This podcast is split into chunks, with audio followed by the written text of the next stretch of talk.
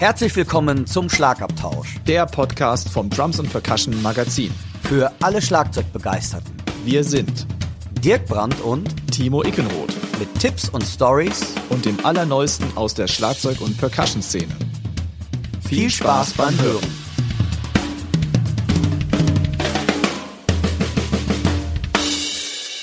Der heutige Podcast wird euch mit freundlicher Unterstützung vom Music Store Professional aus Köln präsentiert.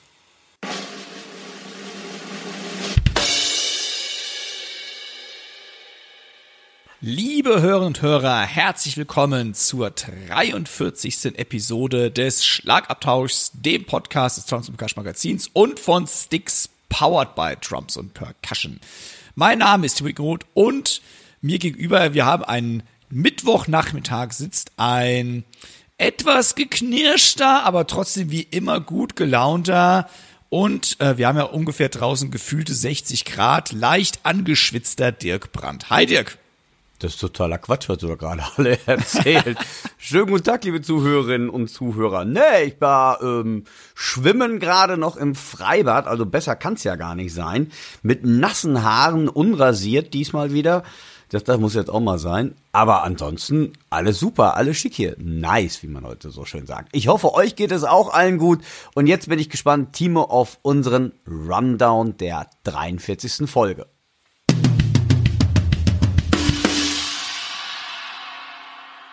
Wie üblich versorgen wir euch mit Veranstaltungstipps aus der Drums Percussion Szene. Wir gratulieren mal wieder einem Geburtstagskind, was wir natürlich wie üblicherweise mittlerweile als Schlagzeuger Wer bin ich verpacken. Wir haben in dem Report eine Marschtrommel, die auspackt mit dem lieben Klaus Ruble.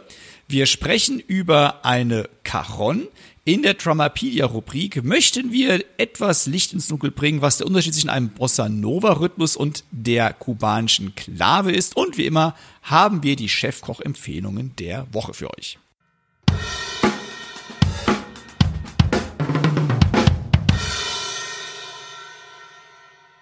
Dirk, du hast mir ja eben erzählt, du warst ordentlich unterwegs am Wochenende, gefühlte 3000 Kilometer unterwegs. Wo treibst du dich denn so rum? Ja, ich war tatsächlich viel unterwegs. Ähm, bei diesem schönen Wetter habe ich bestimmt zweieinhalbtausend Kilometer mal eben gelassen. Ich habe zuerst in München gespielt auf einer Veranstaltung, auf einer Benefits-Veranstaltung, einem Golfclub. Das fand ich ganz interessant. Halt irgendwie, ja, Rainer Kalmund war der Alter, der hat 90 Kilo abgespeckt. Das fand ich schon, ähm, fand ich schon eine Hausnummer. Das war ganz nett. Und dann bin ich noch mal ins Auto gestiegen, habe für den lieben Kollegen Tommy Fischer, der da mittlerweile sehr häufig spielt, bei Thomas Blug Rock Anarchie, da spielt sonst zum Beispiel auch Ralf Gruske, Bodo Schopf, äh, Tommy Fischer, Charlie T und wer weiß Gott noch alles irgendwie. Das ist ein Trio und das ist ganz interessant, was die machen. Ähm, die spielen zum Beispiel einen Song und innerhalb dieses Songs bauen sie dauernd irgendwelche Medleys Eis. Das heißt, du weißt eigentlich gar nicht so richtig, was da auf dich zukommt. Ist eine Menge Spaß. Das war in Saarbrücken, in Saarlouis besser gesagt. Und hat viel Spaß gemacht. Tommy nochmal danke für den Job. Ich werde mich revanchieren. Und ähm, ja, wie gesagt, waren viele, viele Kilometer bei diesem Wetter ähm, ja auf der Autobahn. Aber du warst auch unterwegs, ne? Du hast ich, doch auch noch gespielt. Ich habe auch gespielt, ich durfte für einen unserer ehemaligen Studenten von der AP Jam einspringen. Oh, cool. Weil der äh, für den Raphael Pfeiffer, liebe Grüße an den Raffi, nämlich der ist auch sau viel unterwegs mittlerweile. Und jo, der geiler, ähm, Trommler. geiler Trommler, genau. Und der hatte einen Job an der Ostsee. Und da konnte nicht gleichzeitig in Hessen sein und da habe ich ihn in seiner Band Chili Shelly vertreten dürfen und das hat auch Spaß gemacht. Das war cool. mal eine Band mit einem etwas anderen Repertoire, die spielen eher so, wie haben sie selbst gesagt, die B-Seiten. Cool. Wer das noch kennt, B-Seite, das ist nicht die B-Seite von einer CD oder von einem Streamingdienst, sondern von den Schallplatten früher nannte man B-Seite, die Seite, die man umgedreht hat. Auf der A-Seite war meistens die Single und auf der B-Seite war dann irgendwas anderes, was die Leute nicht so gerne hören wollten, aber trotzdem meistens geil war. Das absolut, aber meinst du die Leute, ja stimmt natürlich, die CD, wer hat schon mal eine CD umgedreht? wer weiß, wer weiß, vielleicht kommt das ja irgendwann mal wieder. Bestimmt sogar, es kommt ja, alles wieder. Es kommt, wollte ich nämlich gerade sagen, es kommt ja alles wieder halt, ne? Sehr schön. Sehr schön, sehr schön, sehr schön. Lass uns mal einsteigen mit ein paar Veranstaltungstipps.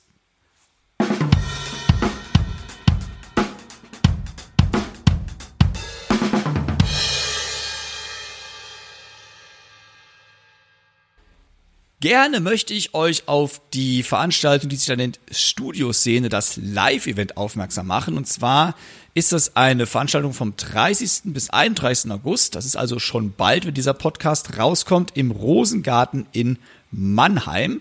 Diese zweitägige Veranstaltung ist das größte Live-Community-Event der Pro-Audio-Branche im deutschsprachigen Raum. Und die Studioszene verspricht jede Menge Gear-Porn, Know-how und Nerd-Talk rund um das Thema Musikproduktion. Mit dem neuen Termin dockt die Studioszene direkt an die Mannheim Music Week an, die jede Menge Live-Musik bietet und mit dem Guitar Summit, Europas größter Gitarrenshow, vom 9. bis 11. September endet. Unter anderem für uns Schlagzeuger sehr interessant. Dort dabei ist Moses Schneider, der unter anderem mit den Beatsteaks und Annenmai Kantereit aufnimmt. Und er gibt einen Workshop zum Thema Drum Recording und Mikrofonierung. Und wir haben den Glenn Fricker, der als Toningenieur der Spectra Sound Studios mehr als 20 Jahre Erfahrung in der Aufnahme von Hard Rock und Metal Acts hat. Und er hält einen Workshop über Drum Recording und Mikrofonierung speziell für den Metal Sound. Also, wer dorthin möchte, weitere Infos gibt es unter www.studioszene.de. Der Link wie immer natürlich auch in den Show Notes.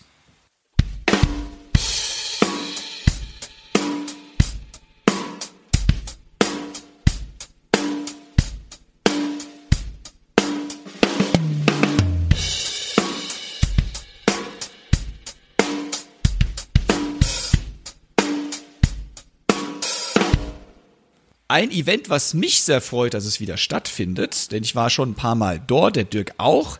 Das ist das Dresdner Drum and Bass Festival. Das findet jetzt dieses Jahr zum 16. Mal statt und zwar am 17. September diesen Jahres. In diesem Jahr sind die Macher des ostdeutschen Trommel- und Bass-Highlights wieder optimistisch, in alter Größe zurückzukehren, nachdem sie so eine kleine Corona-Delle verzeichnen mussten. Nicht nur, dass die Booker wieder ihre Englisch-Skills hervorkramen mussten, so darf man sich nämlich auf einige internationale Acts freuen. Auch deutsche Drummerin, Drummerin, darf man das Wort sagen? Drummerin und Drummer, sage ich jetzt einfach mal, werden sich dort auf insgesamt vier Bühnen tummeln. Und das Line-Up besteht unter anderem aus Benny Greb, Richard Spaven, Scott Pellegrom, Ralf Guske, Christine Neddens, Ricardo Melidi, Tobias Mertens, Paul Albrecht, Lou Ludwig, Dominik Scherer, Hakim Ludin und Mohammed Reza Mortasavi. Und außerdem gibt's wie immer auch dort üblich den nächtlichen Ausklang und das Ganze immer auch direkt Klein A, einem der angesagtesten Ektoclubs des Landes. Und dort tritt dann noch der Act Era Tiret mit Drummer Dominik Scherer auf. Also, dort geht's ähnlich, äh, ähnlich, dort geht's ordentlich zur Sache.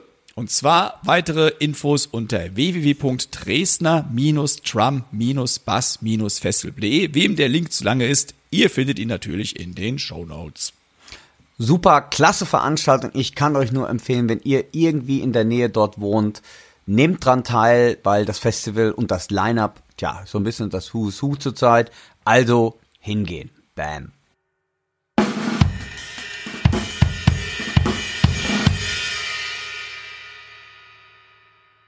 Dann möchten der Dirk und ich euch auch ein Gewinnspiel nicht vorenthalten, was in der aktuellen Drums and Percussion drin ist. Die aktuelle Drums Percussion hat Antonio Sanchez auf dem Cover. Mega Trommler. Mega, mega, mega Trommler. Und das ist die Ausgabe, die im Moment aktuell ist, eben die 522. Und dort könnt ihr eine Yamaha Recording Custom Aluminium Snare Drum in den Größen 14 mal 5,5 Zoll gewinnen im Wert von 673 Euro. Also das ist ein ordentlicher Batzen Geld und es ist bestimmt eine mega Snare Drum. Und im aktuellen Heft findet ihr dann auf Seite 21 drei Fragen, die ihr bitte dort beantwortet und dann auf dem Postweg an die Drums und Percussion schickt. Oder ihr könnt auch mitmachen unter drumsundpercussion.de Home Preis ausschreiben. Also das Ganze online. Auch den Link findet ihr natürlich in den Shownotes. Und ich wünsche allen, die dort mitmachen, ganz, ganz viel Glück und Erfolg, dieses Snare Drum zu gewinnen. Ich drücke euch die Daumen. Mitmachen.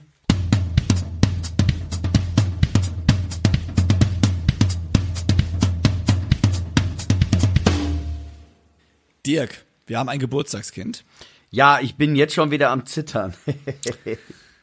Also, wir wollen mal kurz festhalten, beim letzten Mal bist du nicht auf den Namen gekommen, glaube ich. Nein. Ja, jein. Also doch, ein- aber mit viel Hilfe und ich, also ich, wie gesagt, es war Daryl Jones, war das, ne? Daru Jones, genau. Genau, und das ist Daryl natürlich auch so, jetzt nicht so ein Name, der so geläufig ist wie ein Steve Getjets. Und ich weiß immer noch nicht, wie alt er ist.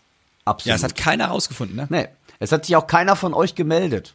Also, falls ihr ihn kennt, ich hätte gern das richtige Alter gewusst. Okay. Bitte mal den Personalausweis abfotografieren. Ja, genau. Wir Timo. brauchen Fakten. Jetzt also, bin ich gespannt.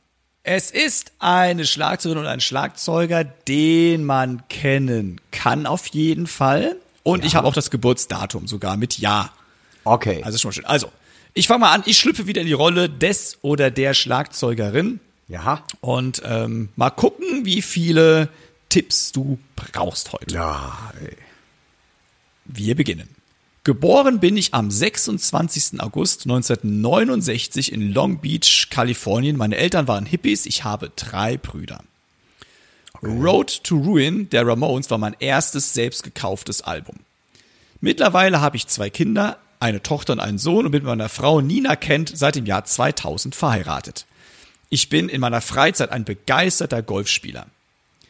Meine spätere Band, die dann wirklich berühmt wurde, gründete sich 1987 und ich besuchte ihre Konzerte und im selben Jahr erst begann ich mit dem Schlagzeugspielen. Meine Eltern schenkten mir zu Weihnachten ein Schlagzeug und mein erster Song auf den Drums war Wildflower von The Cult. Dann hatte ich auch meine erste Band. Meine erste Band nannte sich Echo Star. 1989 suchte die von Rock und Ska inspirierte Band, die ich schon damals auf ihren Konzerten besucht hatte, einen neuen Schlagzeuger. Der ursprüngliche Drummer Chris Webb verließ die Band, weil er das Gefühl hatte, dass die Band nicht mehr weiterkommt und ich wurde der Drummer.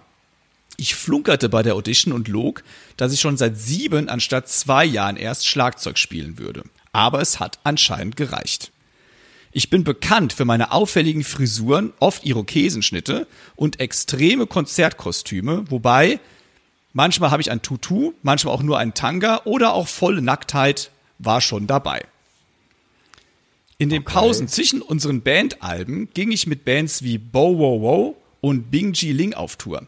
Ich spielte auch Schlagzeug bei vielen Titeln auf Here's to the Morning, dem 2005er Album der Alternative Rock Band Unwritten Law, sowie bei der 2006er Veröffentlichung Awakened by Silence der Band Vaja. Im November 2021 musste ich mich nach einem Unfall an der Hand operieren lassen. Es steckten zwei große Glassplitter in meiner Handfläche. Bei Silchen habe ich ein eigenes Stockmodell. Orange County baute mir 2012 eine limitierte Signature Snare Drum. Die Leadsängerin meiner Band heißt Gwen Stefani. Äh, ähm, ja, äh, ähm, Meine Band heißt No genau, Doubt. genau. Ah, aber wie heißt der? Und ich heiße Oh, wie heißt er? Ich habe es eben tatsächlich auch dran gedacht. Ähm, Adrian. äh, Young. Korrekt. Adrian Young. Ja, Adrian ja, ja, ja, ja. Ja, ja, stimmt. Also wieder, eigentlich wusste ich seit diesen, mit den auffälligen Frisuren und ähm, komplett, komplette Nacktheit wusste ich jetzt noch nicht, aber ist schon, ähm, Ja, der Typ ist crazy. ja, ja, der ist total crazy. Absolut.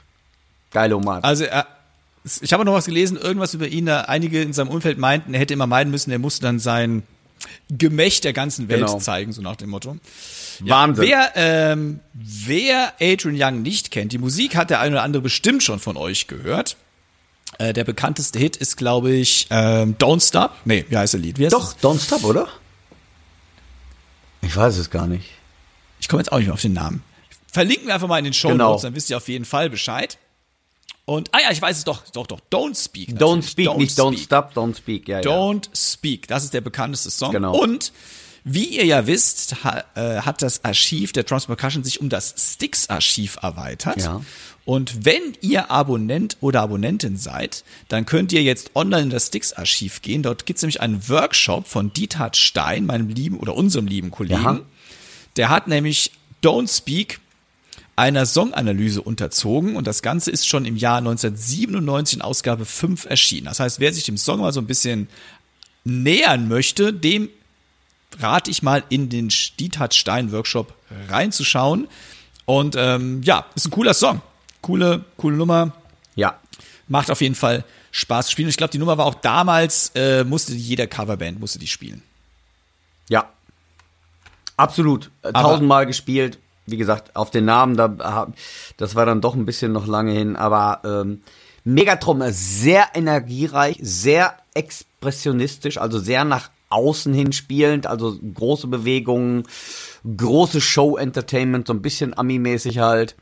Ne? Aber die Band hat schon damals ganz schön Gas gegeben, muss man sagen. Und Orange County, Die Orange Drums, County ja. ist Drums, aber auch, das war so die Jahre, wo die echt mega gehypt wurden. Mittlerweile habe Nee, ich nicht mehr so viel von denen Ich habe auch keine Snare davon. Was? Das, das schockt mich jetzt ist- aber schon das, leicht. Das schockt, das schockt mich jetzt gerade auch. Äh, ich habe eine bei Reverb gesehen, eine tatsächlich limitierte von Adrian Boah, Young. nee. Das ist äh, ein Schnapper für, lass mich überlegen, ich glaube, war die bei 600, 700 Dollar, glaube ich. Wahnsinn, ne, die habe ich im Moment nicht. Sehr geil. Nee, nee. Also, wer da zuschlagen möchte, kleiner Tipp, Reverb. Da kriegt man manchmal geile Sachen, die aller meistens nicht ganz Genau. billig sind auch. Ja.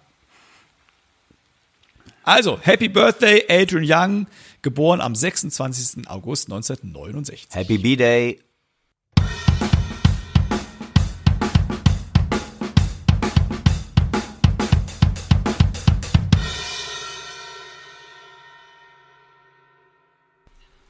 Der aktuellen Drums Percussion, eben mit dem Antonio Sanchez auf dem Cover, gibt es ein eine Rubrik, sag ich mal, oder eine Kolumne. Kolumne ist so ist glaub es ich, ja, so genau. klingt das wichtig, eine Kolumne mit dem Titel Eine Marschtrommel packt Ja. aus. Und das hat unser lieber Freund der Klaus Ruble geschrieben, der auch das Buch Sonor in Weißenfels veröffentlicht hat. Und was es damit auf sich hat, das wollten wir vom Klaus einfach mal selbst und direkt hören und deswegen hier der Audioanspieler von Klaus Ruble zu seiner Marschtrommel. Klaus, in der aktuellen Drums Percussion Ausgabe findet man auf Seite 18 einen kleinen Auszug aus deinem Buch Sonor in Weißenfels, in dem es um eine geschichtsträchtige Trommel geht, welche sich in deinem Besitz befindet. Klär uns doch mal zunächst darüber auf, wie du an diese Trommel gekommen bist. Ja, Timo, wie dir ja bekannt ist, bin ich seit vielen Jahren an der Sonorgeschichte interessiert. Dazu gehört auch die Leidenschaft mit dem Sammeln alter Sonortrommeln und Schlagzeuge aus den Anfängen. Nach langer Suche in Sammelkreisen, Verkaufsplattformen ähm, wie zum Beispiel äh, Reverb, eBay oder eBay Kleinanzeigen, wurde ich bei eBay über einen Antiquitätenhändler fündig. Wichtig war natürlich schnelles Handeln. Es war eine Fischpreisauktion und es gab mehrere Interessenten. Trotz wenig aussagekräftiger Fotos war ich fest entschlossen und habe am schnellsten reagiert und somit meine Trommel bekommen. Was ist für dich die Faszination an dieser Trommel? Also ehrlich gesagt, äh, alles. Sie ist eine klassische, handwerklich wunderschöne kleine Trommel und noch zudem gut erhalten. Ist alles original, bis auf die ausgewechselten äh, Kalbsnaturfälle. Der Alterungsprozess ähm, mit den Lackabplatzern an den äh, Spannreifen, die Patina am Messingkessel und der Rost an den Mechaniken lassen sie einem vintage schönen Licht erscheinen. Ich habe die Trommel für Werbezwecke äh, für mein Sonorbuch zu ihrem Geburtsort nach Weißenfels mitgenommen. Das war ein unbeschreiblich bewegender Moment. Die Trommel kehrte nach über 120 Jahren an den Platz ihrer Herstellung zurück. Genau dort wurde ich für die Geschichte meiner Trommel inspiriert, die ihr ja in der neuesten Ausgabe von Drums und Percussion nachlesen könnt. Und übrigens, die Trommel fasziniert nicht nur mich. Meine Frau hat die Trommel in ihrer Wohnzimmerdeko mit eingebunden und kann sich nicht mehr von ihr trennen. Setz live. Was kannst du uns über die spannende Geschichte dieser Trommel erzählen? Wo kommt diese Trommel denn jetzt eigentlich her? Meine Marschtrommel, wobei der Begriff nicht unbedingt treffend ist, da der Herstellerkatalog sie damals als Messing- und Schülertrommel aufgeführt hat, äh, stammt aus der Fertigung von Sonorgründer Johannes Link in Weißefels an der Saale. Auch dementsprechend das äh, Markenzeichen, der Markenname Erste Trommelfabrik Weißefels A.S. also an der Saale. Also nach meinen Recherchen ist sie circa 120 Jahre alt oder sogar noch älter. Johannes Link verfügte schon damals über alle notwendigen Herstellverfahren, ähm, zum Beispiel Messingkessel, ähm, Spannreifen, Naturfälle und die gesamten Mechaniken. Von dem damaligen Fabrikgebäude sind heute nur noch das Grundstück und Restfragmente der Grundmauern erhalten. Die Fabrik äh, musste wegen Einsturzgefahr 2011 notabgerissen werden. Wie geht es weiter? Was hast du noch so alles geplant? Ja, wie geht es weiter? Ich werde an Vintage Store Meetings wie äh, zum Beispiel bei der Crash It in Mannheim am 22. Oktober teilnehmen und werde da einiges wieder an alten äh, Sonotrams vorstellen. Dann helfe ich aktiv beim Ausbau vom virtuellen Internet Sonormuseum www.sonormuseum.de mit. Und seit einiger Zeit beschäftige ich mich äh, mit den US-Kultherstellern äh, Rogers und Leedy. Aber ganz klar, äh, ich gehe nicht fremd und bleibe Sonor weiterhin erhalten. Und natürlich ist es mir weiterhin wichtig, das Interesse bei jungen Schlagwerkern für die Schlagzeuggeschichte zu wecken. Toll, Klaus. Immer wieder hochinteressant, was du zu erzählen hast. Und ich danke dir dafür, dass du dir die Zeit genommen hast, uns daran teilhaben zu lassen. Ich danke dir, Timo. Ja, also ich finde ja wirklich Wahnsinn. Ähm, der Klaus, der ist ein so großer History- und Drum-Nerd. Das finde ich schon ganz, ganz klasse. Und ist mit einem großen Wissen gespickt über die Historie, gerade von Sonor und deren Entwicklung. Und von daher ähm, klasse, Klaus, dass du uns hier nochmal Rede und Antwort quasi gestanden hast und äh, die Geschichte erzählt hast, wie du quasi zu deiner ersten Marschtrommel gekommen bist und wie es davon weitergegangen ist dann halt. Und ja, alles Liebe, alles Gute dir und danke für diese tolle Geschichte.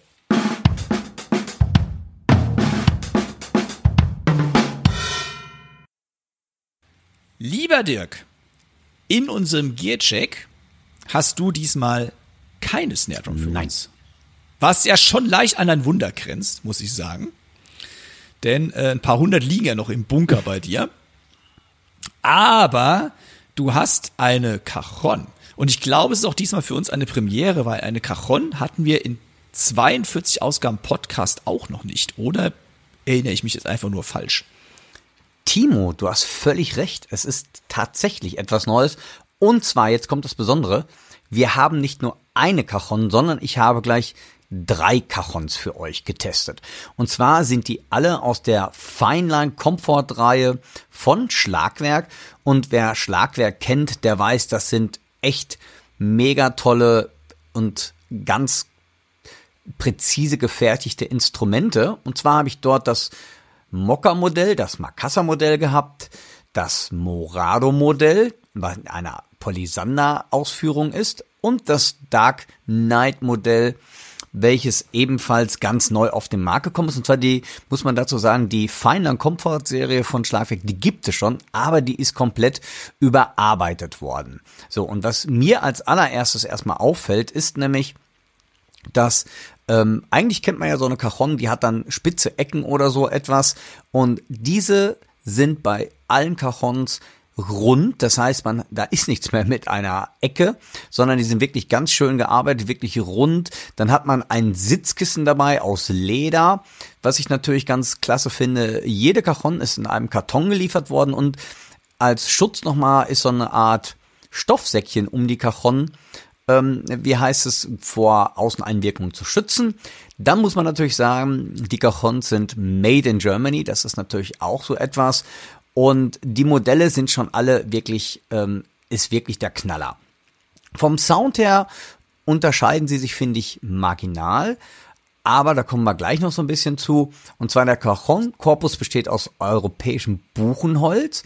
Und zwar ist das in einem ganz besonderen Schlagwerkverfahren, ähm, CLM genannt, Cross Laminating and Molding Verfahren, sind die Kreuz, ähm, wie gesagt, sind die einer Kreuzverbindung, sind die ähm, verleimt und gepresst. Und beim Dark Knight Modell kommt Kernbuchenholz zum Einsatz. Und das durch die natürliche Maserung schon mal klasse aussieht und ist noch ein bisschen eingefärbt worden. Also ist schon eine ziemlich, ziemlich schöne Sache bei der ganzen Geschichte. Dann, was ich sehr, sehr interessant finde und sehr schön, ist, ähm, die sind, wie gesagt, handwerklich top gearbeitet. Das Palisander-Modell, welches ihr gleich hört, das ist ein bisschen, finde ich, höher und ähm, zwar sind die ganzen Rückseiten auch, wie heißt es, die Schlagflächenseiten, die sind unten verleibt und oben dann verschraubt. Und dann, man kann das natürlich noch einstellen, aber ich finde, da ähm, braucht man eigentlich nichts machen. Die klingen so einfach alle klasse.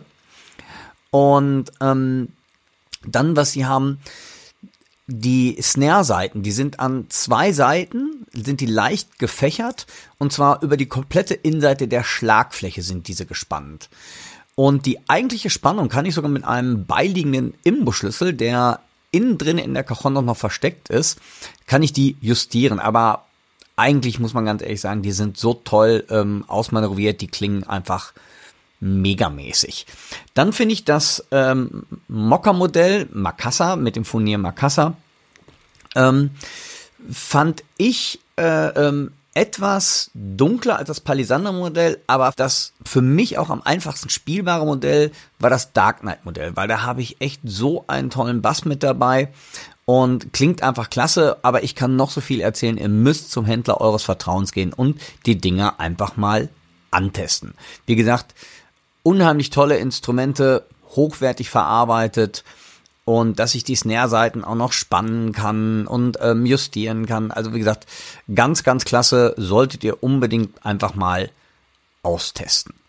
So, jetzt kommen wir aber zu den Soundtests. Als allererstes hören wir das Palisander-Modell.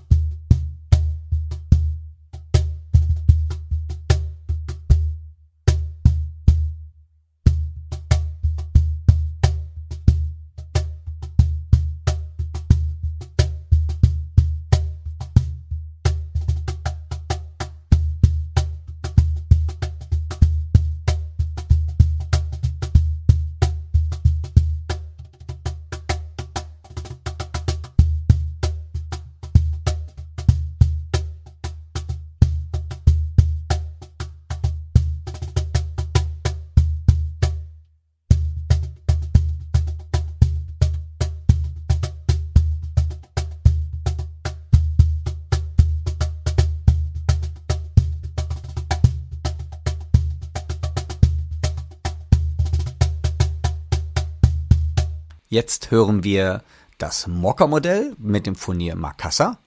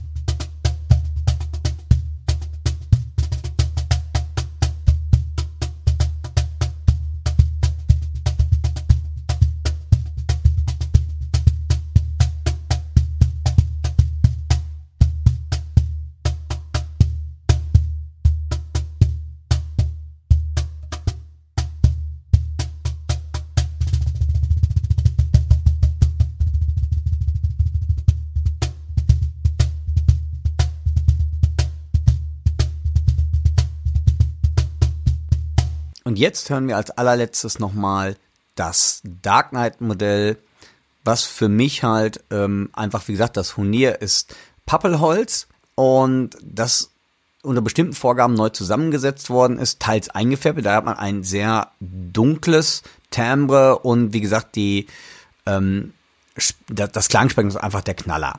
Also finde ich einfach klasse.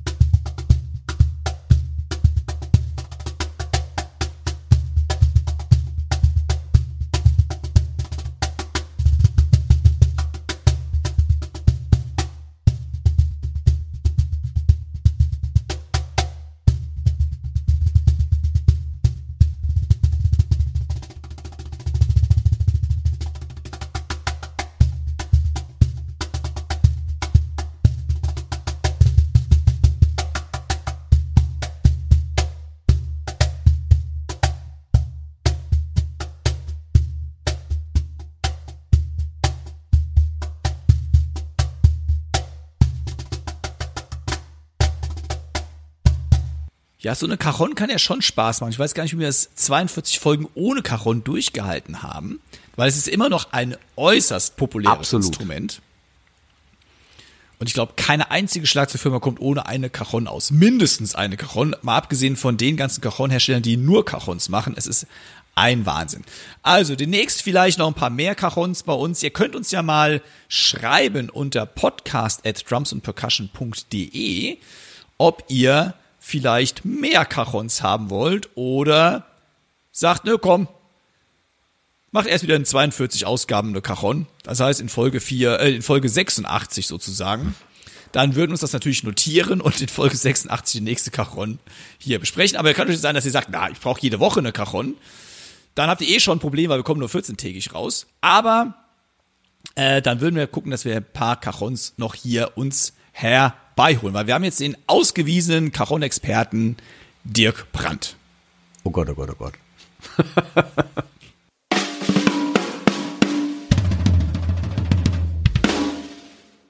Ihr hört nun eine kleine Werbebotschaft unseres heutigen Sponsors. Hallo liebe Zuhörer, hier ist der Music Store Professional aus Köln und wir freuen uns, diesen Podcast mit unterstützen zu dürfen. Auch wir aus der Drumabteilung sind immer bemüht, den Zeitgeist aus den neuesten Entwicklungen in Instrumenten wiederzufinden und folgen jedem Akzent aus dem Drum- und Percussion-Bereich.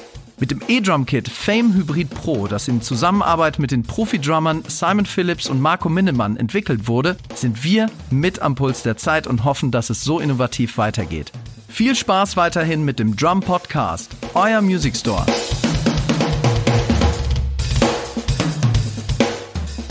Timo, heute haben wir ja wieder unsere Rubrik Dramapedia und du hast ja etwas ganz Besonderes dir als Thema ausgedacht, was auch wirklich bei einigen Schülern immer wieder vorkommt. Erklär doch mal, worüber wir beide gleich ein bisschen philosophieren wollen. Prinzipiell geht es um zwei rhythmische Patterns. Und zwar einerseits ein kubanisches Pattern, das ist die Klave. Und ein brasilianisches Pattern, und das ist die, der oder der, besser gesagt, der Rhythmus des Bossa Nova. Und die Klave, da gibt es grundsätzlich zwei verschiedene. Es gibt einmal die Sonnklave und die Rumba-Klave. Wir werden uns heute um die Sonnklave kümmern. Und dann gibt es dort nochmal jeweils zwei Richtungen, nämlich immer eine 3-2 und eine 2-3-Klave. Und damit wir jetzt mal hören, was das ist, klatsche ich euch mal die 3-2 Son-Klave vor. Dann hört ihr, was der Rhythmus ist. Ich zähle euch mal ein. Eins, zwei, drei, vier.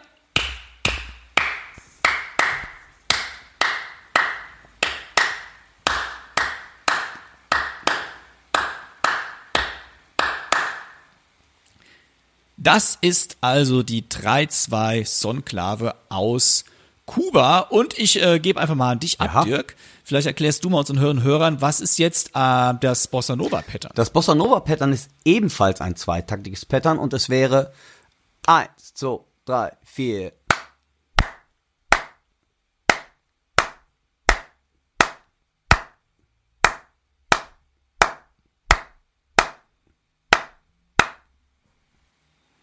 So, jetzt haben wir beide mal gegenübergestellt. So, jetzt müsstet ihr eigentlich rausfinden, was der Unterschied ist. Aber ich glaube, wir helfen euch direkt. Denn der erste Takt ist identisch. Ist komplett identisch bei beiden, ja. ist komplett identisch. Und im zweiten Takt ist bei dem Bossa dieser rhythmische Schlag eine, ja, wie nachdem interpretiert, Eine eine, Achtel. Achtelnote später als bei der Sonklave. Und das ist jetzt auch natürlich entscheidend. Und was, womit ich mal ein Problem habe, ist, wenn Leute von der Bossa-Klave Weil es sprechen. ist totaler Mix-up. Ja, da werden nämlich auch irgendwie Brasilien und Kuba zusammengemischt. Ähm, und die Länder haben nichts miteinander zu tun. Also so, selbst von der Sprache her nicht. Oh, ganz weit entfernt. Ja, ja. Ne? Ähm, das heißt, die Bossa-Klave ist, finde ich, immer ein missglückter Versuch, dem irgendwie einen Namen zu geben, diesem Rhythmus. Äh, bist du denn auch damit d'accord, dass die, dieser Bossa-Rhythmus ähm, aus der Samba kommt? Der Bossa Nova, ja klar, ist, man sagt ja zum Bossa quasi langsamere Samba. Ne, also das ist ja schon der ganze ähm, Background eigentlich von daher, also oder wo man sagt, die ruhigere Samba, die Leidenschaft, ja, leidenschaftlich stimmt jetzt gerade auch nicht, aber einfach die ruhigere Samba, glaube ich halt. Obwohl das nach meiner Meinung auch, boah, auch gefährlich ist halt irgendwie. Zu sagen, Samba ist, oder Bossa Nova ist jetzt einfach eine langsame Samba. Bin ich auch so, boah. Ja, dreht sich auch ein bisschen was bei mir im Magen um, halt irgendwie. Was vielleicht entscheidend ist, dass, und da sind wir, glaube ich, beide stimmen übereins, die Klave auf Kuba wird nicht variiert, während hingegen dieser Bossa-Rhythmus, den ihr eben gehört habt, der darf umspielt werden, variiert werden. Es muss nur das Grundgerüst irgendwie weiterhin Ja. da bleiben. Das ist für mich das Allerwichtigste, weil Klave heißt übersetzt, kommt, also Klave jetzt im Spanischen heißt Schlüssel. Genau, Le Clé. Und das ist der kubanische Schlüssel zur Musik sozusagen. Das heißt, dieser Rhythmus ist dann Gesetz. Und wenn wir jetzt das gleiche mit der Bossa machen würden, wäre dieser Rhythmus Gesetz, aber da er ja variiert werden darf, ist er eben das nicht. Und das haben wir wieder diese, weil die Bossa ist zusammen mit dem Jazz entstanden in den 60er Jahren des letzten Was- Jahrhunderts. Und da kommt dann eben dieser improvisatorische Anteil halt mit rein, der in der kubanischen Musik, wenn man jetzt mal auf die Klave das bezieht, natürlich Genau, der, komplett der fehlt. so gar nicht existiert eigentlich. Und rhythmisch gesehen, wenn man das hört, finde ich, das ähm, hört man sogar eher, wenn man den Bossa in der 2 anfängt, also mit dem Ja. zwei Schlägen in einem Takt anstatt den dreien, dass es sich um einen Dreierverschieber handelt, der durchgezogen wird. Richtig. Ja? Wenn die Klave ist ein eigenständiger Rhythmus, sozusagen. Ja, also ich glaube, du hast eben was ganz Wichtiges. gesagt. Du hast gesagt, beim Bossa darf das Grundgerüst umspielt werden. Und ich glaube, das ist es. Und ähm, das ist quasi so der, die, die, die Verbreitung des Jazz auch in, Brasil in Brasilien von Bra äh, brasilianischen Musikern, die dann halt von amerikanischen Musikern etwas aufgenommen haben, über, übernommen haben oder wo dann eine Verschmelzung dieser beiden Musikkulturen entstanden sind.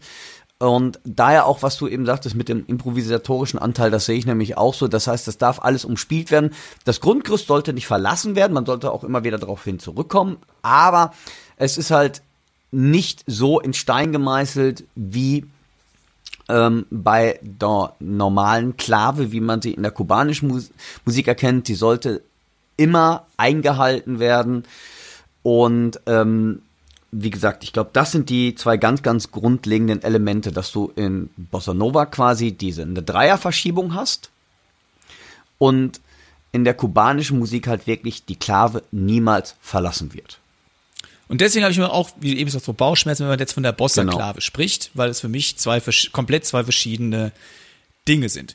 Wenn wir euch jetzt noch mehr verwirrt haben, als ihr sowieso schon vorher gewesen seid, schreibt uns bitte an podcast at drumsundpercussion.de und löchert uns weiter mit Fragen. Ihr könnt euch auch andere Fragen stellen oder Feedback.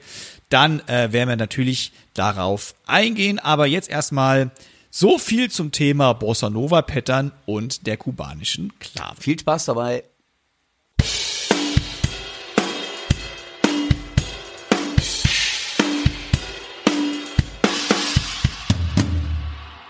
Jetzt sind wir schon wieder fast am Ende der 43. Folge. Die 50 naht so langsam. Aber wie ihr es auch schon nicht anders von uns gewohnt seid, möchten wir euch nicht ohne unsere Chefkoch-Empfehlungen äh, ins Wochenende oder wo auch immer ihr jetzt seid, äh, entlassen. Und ich habe, ich fange heute einfach frecherweise an, ich habe etwas für euch, wer sich mit Videos beschäftigt, so wie der Dirk und ich, also notgedrungen irgendwie, und dann so auch wie Dirk und ich etwas länger die Videokamera anhaben muss, weil wir einfach 20.000 Takes brauchen und einfach so exorbitant lange Videos drehen. ja, da kommt man so schnell ähm, an die Grenzen des eingebauten Akkus der Kamera. So, von wem hast du den Tipp? Genau, das, da wollte ich noch drauf kommen jetzt. Und da habe ich nämlich einen Tipp vom Dirk mir ans äh, zu Herzen genommen. Der hat nämlich gesagt, äh, bist du doof? Genau. Benutzt doch einfach einen Akku-Dummy oder Dummy, Genau. besten Dummy, sag ich. Ein Akku, also ich bin der Dummy, aber wir brauchen einen Akku-Dummy. Und ich so, hä, was willst du denn von mir? Und es gibt tatsächlich, zumindest für meine Für fast Kameras, alle, glaube ich, mittlerweile. ich benutze auf jeden Fall Sony-Kameras, aber ich denke mal, es gibt's für alles. Ähm, ja, Akku-Dummies, das sind mega geniale Teile, die steckt man anstatt den Akku eben in den Slot rein und die werden einfach ans Stromnetz angehangen und dann haben die Dauerstrom, ohne dass der Akku jeweils leer gehen kann. Und wie genial ist das? Jetzt kann ich 48 Stunden Videos drehen, ohne einmal den Akku wechseln zu Yeah. müssen. Genial. Also das ist meine Empfehlung, wer Videos dreht und wem das ganze Akkugelade wirklich auf die Nerven geht, besorgt euch ein Dummy-Akku mit einem Netzteil. Und dann, das, diesen Tipp habt ihr auch dem Dirk zu Das heißt, Dirk, der Dirk hat eigentlich zwei Chefkoch-Empfehlungen diese Woche. Ich habe zwei Chefgames. Ach so, weil das von dir ist. ja, genau. meine war ja ah, auch von dir. okay. Ja, ich habe ähm, ganz profan, ich habe eine CD wieder rausgekramt und zwar ähm, von zwei lieben Kollegen und zwar vom Xaver Fischer Trio. Der Xaver Fischer ist ein ganz toller Keyboard-Hexer für mich und ähm, dort trommelt der Erik Harrings oder Harings. Ähm, lieber Erik, ich weiß jetzt gar nicht, wie dein Nachname ausgesprochen wird. Also Harings hätte ich jetzt einfach gesagt. Ähm, ein toller Trommler, das ganze Trio. Und wenn man die Platte so hört, oder die CD ist es natürlich, und die schon sehr alt ist, von 1999, und heißt einfach auch nur Xaver Fischer Trio, erschienen im Unique Verlag. Und die CD klingt ein bisschen angestaubt. Aber das ist, glaube ich, genau das, was den Charme dieser CD ausmacht. Also wunderbar von Xaver Fischer Keyboards, Hannes Vesper Bass und Erik Harings an den Drums interpretiert. Ganz, ganz tolle Musik. Ähm, habe ich vor kurzem durch Zufall bin ich da drauf gestanden und da habe ich gedacht, äh, nicht nicht drauf gestanden, habe ich ich stehe auf die Musik, ich habe auch nicht auf die CD gestanden, sondern ähm, ich habe ich habe sie gefunden und habe sie dann rausgeholt, habe gedacht, boah, da musst du mal wieder reinhören und es hat mir unheimlich viel Spaß und Freude gemacht, von daher das ist meine Empfehlung der Woche. Und ich weiß gar nicht, ob es diese CD überhaupt noch gibt, aber mittlerweile kriegt man ja über Spotify und Co. irgendwie alles irgendwie wieder. Also meine Empfehlung der Woche, Xaver Fischer Trio. Ich glaube, das ist die erste CD erschienen bei Unique. Und ja, hört mal rein, ist ähm, tolle Musik, klasse gespielt und für mich meine Empfehlung der Woche. Bam.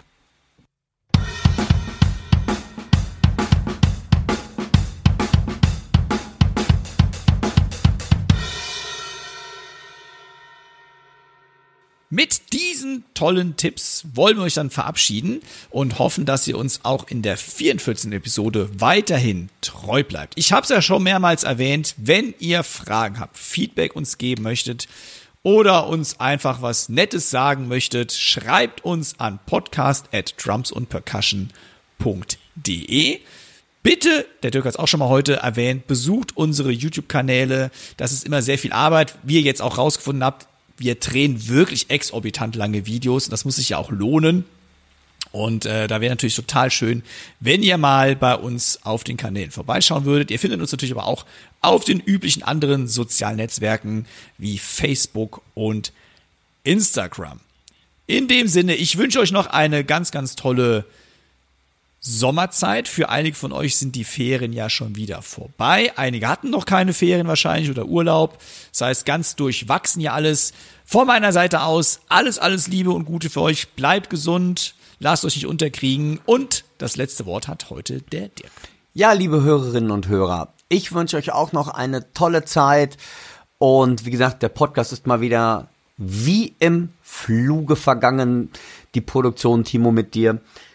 Bleibt uns gewogen, passt auf euch auf, nutzt die Zeit zum Üben und zum Trommeln.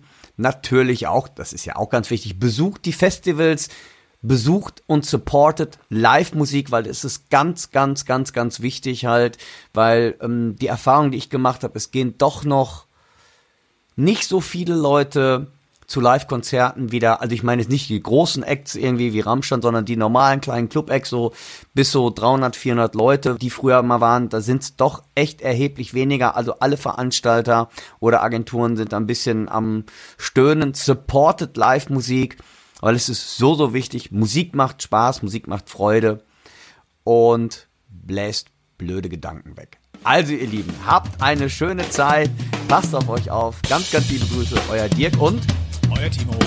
Tschüss. Heutige Podcast wurde euch mit freundlicher Unterstützung vom Music Store aus Köln präsentiert.